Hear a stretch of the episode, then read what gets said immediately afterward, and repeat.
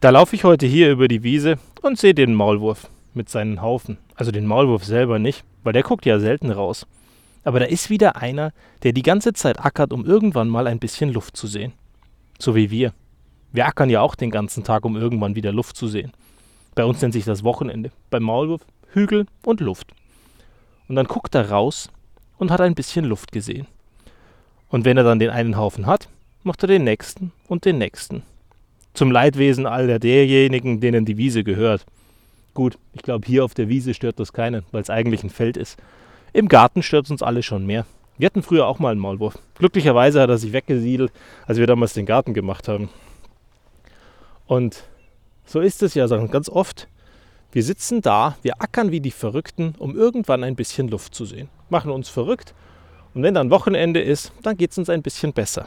Nur es muss doch irgendwie ein bisschen mehr geben, als den ganzen Tag zu ackern, um dann am Wochenende zu funktionieren. Und irgendwie ist es zurzeit für uns alle deutlich schwerer. Wir laufen ins dritte Lockdown-Jahr, parallel ein Krieg vor der Haustüre. Als es in Syrien oder in Afghanistan war, hat es viele von uns gar nicht so wirklich interessiert. Die Flüchtlinge, die ankamen, wollten viele von uns gar nicht annehmen. Heute, wo Ukrainer kommen, da sieht das ganz anders aus. Da helfen Leute auf einmal und vielleicht haben wir ein anderes Bewusstsein. Oder vielleicht haben wir auf einmal ein Bewusstsein, weil das auch Europäer sind und die vor der Haustüre sind, also sozusagen Nachbarn sind. Nur waren das andere Menschen? Ich glaube nicht. Und dann ist es schon komisch, dass wir damals keine Hilfe angeboten haben, aber heute Hilfe anbieten. Ich meine, am Ende sollten wir alle dankbar darüber sein, dass wir Hilfe anbieten und dass wir ein bisschen was dazugelernt haben. Nur unterm Strich ist es doch sehr eigenartig, wenn man sich das Ganze anguckt und sagt, damals waren das Flüchtlinge und keiner wollte die haben. Und heute, der Krieg vor der Haustüre, da machen wir uns Gedanken drüber, weil es uns auf einmal persönlich betrifft. Und wie ist das mit der Arbeit? Das dritte Lockdown-Jahr? Irgendwie wird es immer schwerer, Motivation zu fassen. Da haben die Leute weniger Bock. Und wir hatten das in einer Woche, oder nicht in einer Woche, sondern wir hatten das in dieser Woche schon mit einer Session, wo ich gesagt habe, naja, wenn das Mikrofon aus ist, die Kamera aus ist und keiner sichtbar ist, dann wird es halt irgendwann unpersönlich.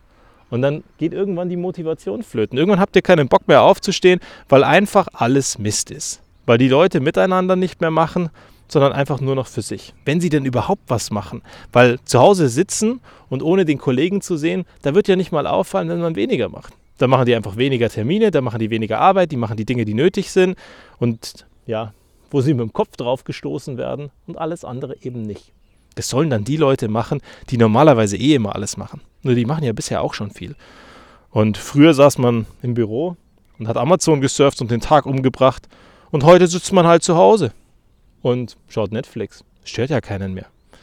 Spielt auf der Konsole irgendwelche Spiele oder am PC und denkt sich, was soll's, dann ist der Tag halt wie er ist. Und wenn ich nichts schaffe, fällt es auch keinem auf. Nur blöderweise, ganz ehrlich, ich glaube, dass es den Kollegen schon auffällt. Weil irgendeiner muss ja ausgleichen, dass du heute nichts tust. Und naja, wenn du nichts tust und einer das ausgleichen muss, dann geht er vielleicht irgendwann daran kaputt. Und irgendwann ist es demjenigen dann zu viel. Und dann sitzt er da und dann kann er nicht mehr. Und das sehe ich im Augenblick bei wahnsinnig vielen. Dass der Akku leer ist und dass, er, dass die Leute am Anschlag sind. Dass sie einfach nicht mehr wissen, wo sie Motivation finden sollen, dass wir untereinander weniger reden, weniger über Dinge, die uns gut tun und dass weniger Menschlichkeit vorherrscht. Wir gehen halt eben nicht mehr in die Mittagspause zusammen und lassen den anderen ankommen. Das Mikrofon bleibt stumm, die Kamera bleibt aus. Menschen sehen wir kaum noch. Rauskommen tun wir auch wenig. Da war es für mich gestern eine wahnsinnig gelungene Abwechslung, dass ich zu einem Kochkurs gefahren bin. Mit Menschen einfach mal was machen.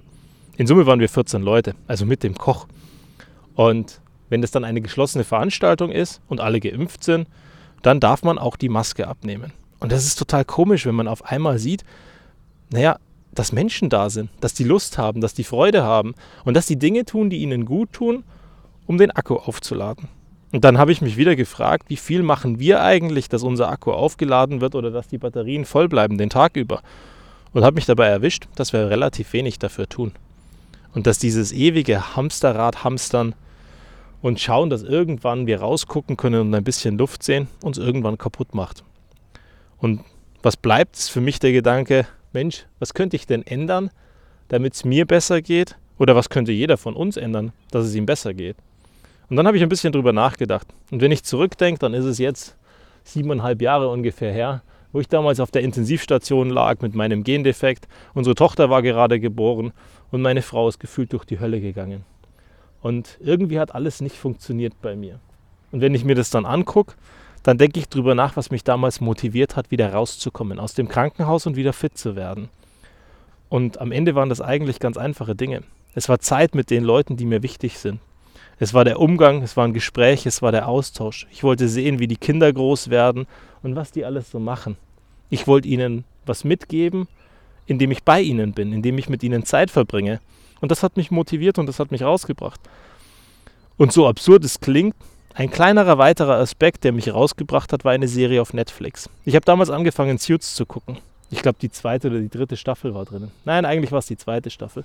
Und ich habe angefangen, die erste Staffel zu gucken und die zweite. Und ich habe mir gedacht, hey, es wäre eigentlich ganz cool, mal wieder in die Arbeit zu gehen, coole Kleidung anzuziehen, einen guten Anzug anzuziehen, rauszukommen und draußen einfach was machen und für mich jemand sein.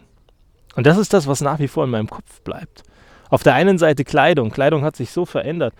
Wir tragen alle sehr legere Kleidung und die Kleidung bringt uns im Kopf nicht mehr dazu, Höchstleistungen zu bringen. Weil wir uns eben daran gewohnt haben, in einem Schlabberlook oder im Hoodie ins Büro zu fahren, wenn wir dann ins Büro fahren, weil so oder so keiner da ist. Oder zu Hause vorm PC zu hocken mit den komischen Klamotten, mit dem Schlabberlook, weil die Kamera machen wir ja so oder so nicht an. Und wie soll denn dann am Ende Motivation kommen, wenn wir uns permanent in Kleidung bewegen, die eigentlich für den Sport gedacht ist, nur Sport machen tun wir ja alle auch nicht mehr, weil wenn uns keiner sieht, dann müssen wir ja auch nicht in Form sein. Komisch. Naja, und wenn ich dann zurückgucke in diese Krankenhauszeit, dann muss ich sagen, das hat mich wahnsinnig motiviert. Aber mich haben auch Dinge motiviert wie rauskommen, ein gutes Essen mal wieder bekommen oder also zum Essen gehen oder selber das Kochen. Einfach Zeit verbringen mit Leuten, mit Freunden, über Dinge reden, die total unwichtig sind, aber die unglaublich gut tun. Weil wir die meiste Zeit uns nur Zeit nehmen für Dinge, die vermeintlich wichtig sind. Und die Dinge, die vermeintlich wichtig sind, sind die Dinge, die uns meistens nicht gut tun, weil sie einfach funktionieren müssen, weil die unter der Erde passieren und nicht am Ende das sind, wo du den Kopf rausstreckst, um Luft zu bekommen. Und da wünsche ich mir, dass wir alle ein bisschen mehr drüber nachdenken. Viele von uns konsumieren Medien bis zum Umfallen im Moment, weil sie sagen, ich muss mich informieren über das, was in der Ukraine da gerade passiert. Und auch da, ich glaube, das tut nicht gut, wenn wir uns die ganze Zeit nur mit diesen negativen Dingen vollmüllen.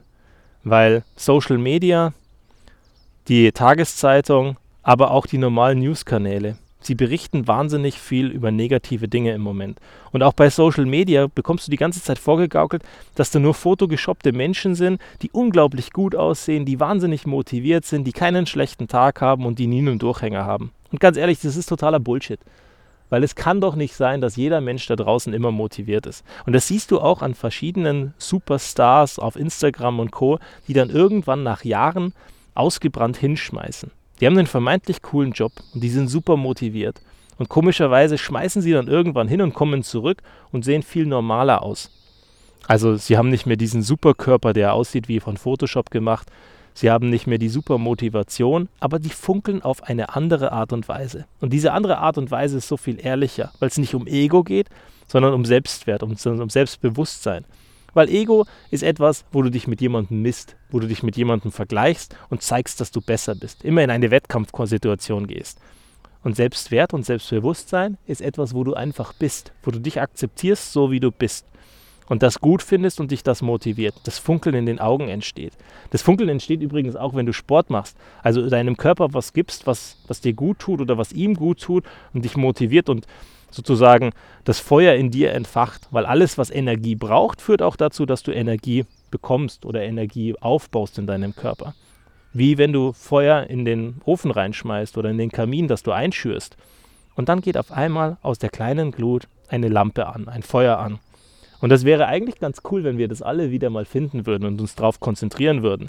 Aber auch wenn wir die Hand reichen würden den anderen Leuten, die da draußen sind, die jeden Tag genau das gleiche Problem haben.